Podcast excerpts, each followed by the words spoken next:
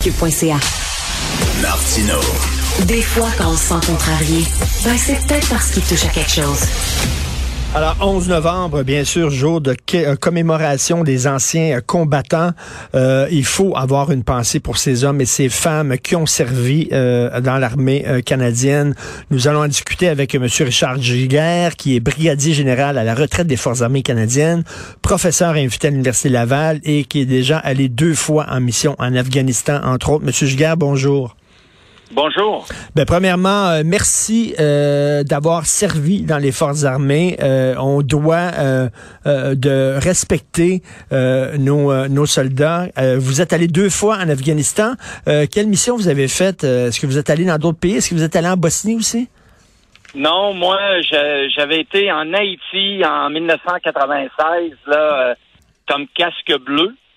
Euh, et ensuite, c'est ce comme vous avez mentionné, à Kaboul en 2004 pour euh, six mois et à Kandahar euh, pour une mission qui a duré une année en 2010-2011.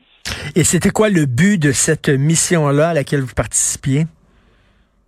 Ben à cette époque-là, évidemment, à, Kandahar, je vais parler de la dernière. Là, on était là pour assurer la, la, sécurité de la population. Euh, c'est sûr qu'on était euh, évidemment aux prises avec les talibans aussi à cette époque-là. Donc, c'est une mission de contre-insurrection. Mais le travail des forces armées canadiennes, c'était d'assurer un, parapluie de sécurité pour que la gouvernance, euh, pour que le développement puisse continuer. Hmm. Alors ça, c'était notre travail principal. Entre autres, c'est parce qu'il y avait des militaires que les jeunes filles, par exemple, ont pu aller à l'école sous ben, protection? on, a construit des routes, on a construit des écoles. Euh, alors, c'est sûr, on a tous et toutes en tête les, les, les, images là, atroces de l'été de 2021 quand on, on, a vu la débâcle de Kaboul euh, où les talibans ont repris le pouvoir rapidement. Là. Et vous, ça devait, ça devait, être, ça devait, euh, ça devait être dur en maudit de voir ça, hein, de, de, voir les talibans revenir et les fillettes obligées de porter le voile, euh, retourner à la maison, quitter leurs études, euh, tout. Vous êtes battu contre ça pendant des années, vous avez risqué votre vie et là de voir ça, le retour des talibans, vous, vous avez dit, ça, ça a dû être un choc. Ça a été un choc parce que quand même, on était là presque 15 ans. Et euh, il y a eu beaucoup de bien qui s'est passé. Hein. Comme vous avez mentionné, on a construit des écoles, on a construit des routes, euh, des, euh, des centres hospitaliers. les gens pouvaient aller au marché en sécurité. Là, sans, vous savez, il y a eu, il y a eu des attentats terroristes, il y a eu des attaques sur les Canadiens, sur les forces alliées. Hein. Je vous rappelle que euh, on a euh, on a 158 euh, frères et sœurs d'armes qui ne sont pas revenus de l'Afghanistan. Hmm. Mais vous savez, on avait quand même réussi à créer ce parapluie-là de, sécurité. Mais vous savez, une paix qui dure, c'est beaucoup plus que l'absence de combat. Nous, on avait réussi. Vous savez, moi, j'ai jamais eu peur quand j'étais à Kandahar que les talibans reprennent la ville de Kandahar. On avait parfaitement le contrôle militaire de cette région-là. Mais vous savez, la paix, c'est plus que l'absence de combat. Hein, la, la paix, c'est l'économie, la hmm. paix, c'est la gouvernance, c'est tout ça. Et c'est ça qu'on n'a pas réussi à accomplir. Euh, on l'a vu là, euh, comment c'était rapide pour les talibans de, de, reprendre le contrôle? Ça a pris deux jours, imaginez-vous. Euh, deux jours, ça n'a pas d'allure. Après 15 ans, deux jours, on s'est totalement écrasé, malheureusement. Euh, Monsieur mmh. j'ai déjà euh, rencontré un, un, militaire qui est allé en Bosnie et euh, il me disait que lui, il avait il avait lié des liens d'amitié avec un petit garçon euh, qui était tout seul, puis qui allait souvent voir les troupes canadiennes, puis il lui donnait bien sûr du chocolat, des bonbons, puis jasait avec le petit gars. Puis il y avait une photo de lui et du petit garçon euh, euh bosniaque sur son bureau. Euh, il me dit, il était vraiment gentil, tout ça, et il y avait plus de nouvelles de lui. Il savait plus ce qui s'était passé avec lui. Il a éclaté en sanglots en me racontant cette histoire-là. C'était totalement déchirant parce que vous faites ce genre de, de, de relation avec les gens là-bas, là. Euh, tout à fait. Euh, vous savez, les, les, les, militaires, euh, c'est des hommes et des femmes avant tout. Hein. Moi, je suis un père de famille. Vous savez, c'est il y, a tout le côté humain là, qui vient nous chercher, bien évidemment, quand, quand on est dans des missions comme ça. C'est sûr que la mission, la mission prime hein, pour un militaire. Mais on n'est quand même pas des robots, là. Hmm. Alors, euh, donc, on est sensible euh, à, à, cette, souvent, c'est cette misère. Vous savez, regardez ce qui se passe en Ukraine en ce moment. Là. Il y a des gens là, de, la population civile qui sont en train de, de croupir sous les bombes. Là. On peut, on n'est pas insensible à ça, là, même si on est militaire.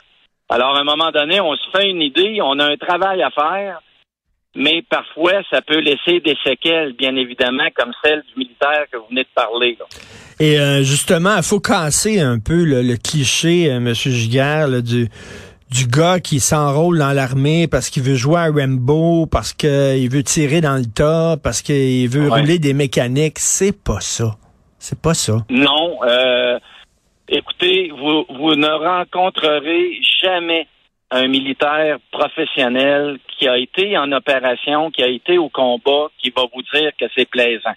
Jamais. Et ça, c'est une image euh, que les gens ont, parfois, comme vous dites, parfois qui est véhiculée euh, dans les films, là. Euh, mais vous savez, parfois, je me suis fait dire, ben moi, la guerre, j'aime pas ça. Ben je vais, je vais vous dire quelque chose. Moi non plus, j'aime pas ça. Et encore plus parce que je sais c'est quoi. Alors, voyez-vous, des, euh, il faut, il faut quand même euh, parfois le combat ces images-là qui sont fausses, qui sont véhiculées à propos des militaires. Et pendant longtemps, malheureusement, les militaires qui revenaient, hein, vous avez vu des choses, puis vos frères et vos sœurs de combat, d'armes, ont vu des choses qu'aucun être humain ne devrait voir. Quand ils reviennent ici, c'est très difficile le retour à la vie civile. Il y en a euh, qui, qui trouvent ça très dur. Euh, leur famille éclate, perdent leur emploi, ont des problèmes psychologiques, stress post-traumatique.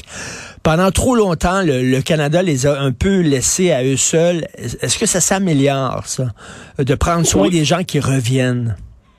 Ça s'améliore beaucoup. Euh, vous savez, les, les, les forces offrent beaucoup de services euh, pour euh, aider ceux et celles qui sont atteints de, blessures, de stress opérationnel ou de troubles post-traumatiques. Euh, alors, les, les, mécanismes sont en place.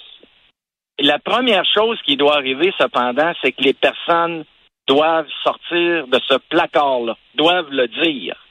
Et ça, c'est pas souvent facile parce que, vous savez, c'est souvent une marque de faiblesse. Qu'est-ce que mes hommes, mes femmes vont penser de moi? Mm-hmm. Qu'est-ce que ma famille? Alors, il y a souvent un mur de silence qui s'établit. Mais une fois que les gens comprennent, euh, puis c'est d'ailleurs comme ça qu'on traite les blessures de post-traumatique maintenant dans les forces armées, une blessure comme une autre. Alors, comme par exemple, quelqu'un qui est blessé au combat, mais le Canada a institué une médaille du sacrifice qui ressemble un peu à la fameuse Purple Heart des États-Unis. Et vous allez voir des gens euh, qui portent la médaille du sacrifice et ça va être évident pourquoi ils la portent.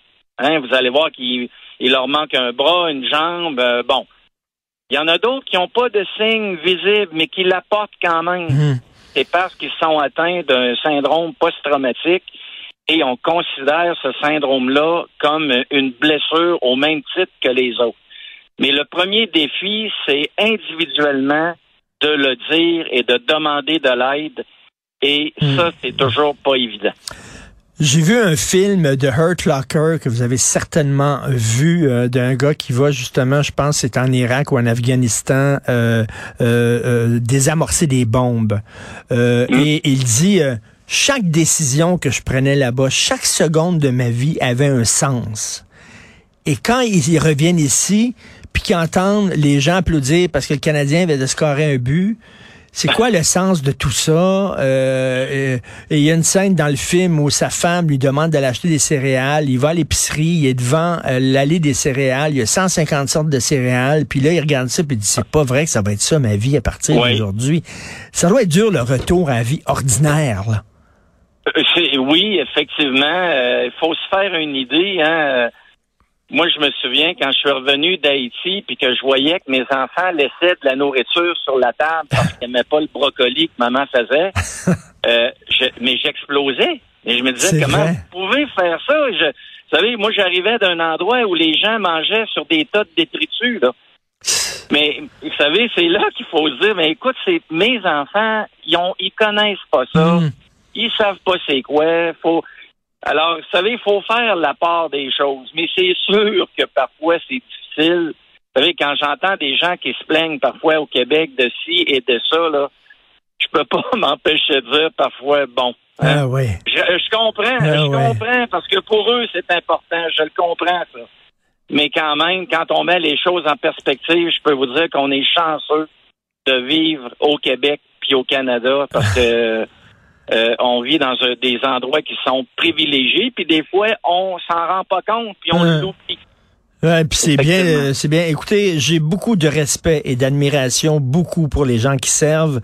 J'essaie le plus possible. L'année dernière, je suis allé le participer à la cérémonie, assister à la cérémonie justement de commémoration. C'était, je pense, euh, c'était au parc Saint-Gabriel à Pointe-Saint-Charles. C'est à quelle heure les cérémonies aujourd'hui? Dans les à parcs. et tout 11 ça? heures d'ailleurs. Moi, je viens de, j'arrive, j'arrive, je viens d'arriver à Québec, du Saguenay, là. Euh, parce que à 11 heures, euh, à la Croix du Sacrifice, là, à l'entrée des plaines d'Abraham à Québec, il va y avoir une cérémonie de souvenir. Et ce qui est particulier cette année, c'est que on va graver Afghanistan Hmm. sur le, Hmm. la croix du sacrifice. Vous savez, ce qui est gravé là-dessus, euh, sur ce monument-là, c'est la Première Guerre mondiale, la Deuxième Guerre mondiale, la Corée. Et là, on, on a gravé Afghanistan et ça va être dévoilé tout à l'heure et c'est sûr que ça, ça, ça a un impact particulier euh, Ben chez oui. moi et tous mes autres euh, sœurs et frères d'armes qui ont contribué à, à ce conflit-là. Ben, ça va être un moment euh, très euh, émouvant pour vous. Euh, et c'est bien qu'on reconnaisse ce que vous avez fait. Merci beaucoup, M. Richard Giguère, euh, brigadier général à la retraite des Forces armées canadiennes, professeur invité à l'Université Laval. Et si vous croisez des militaires aujourd'hui, pouvez-vous rien que leur dire salut et merci? Merci beaucoup, M. Giguère. Merci beaucoup, c'est bien apprécié. Merci.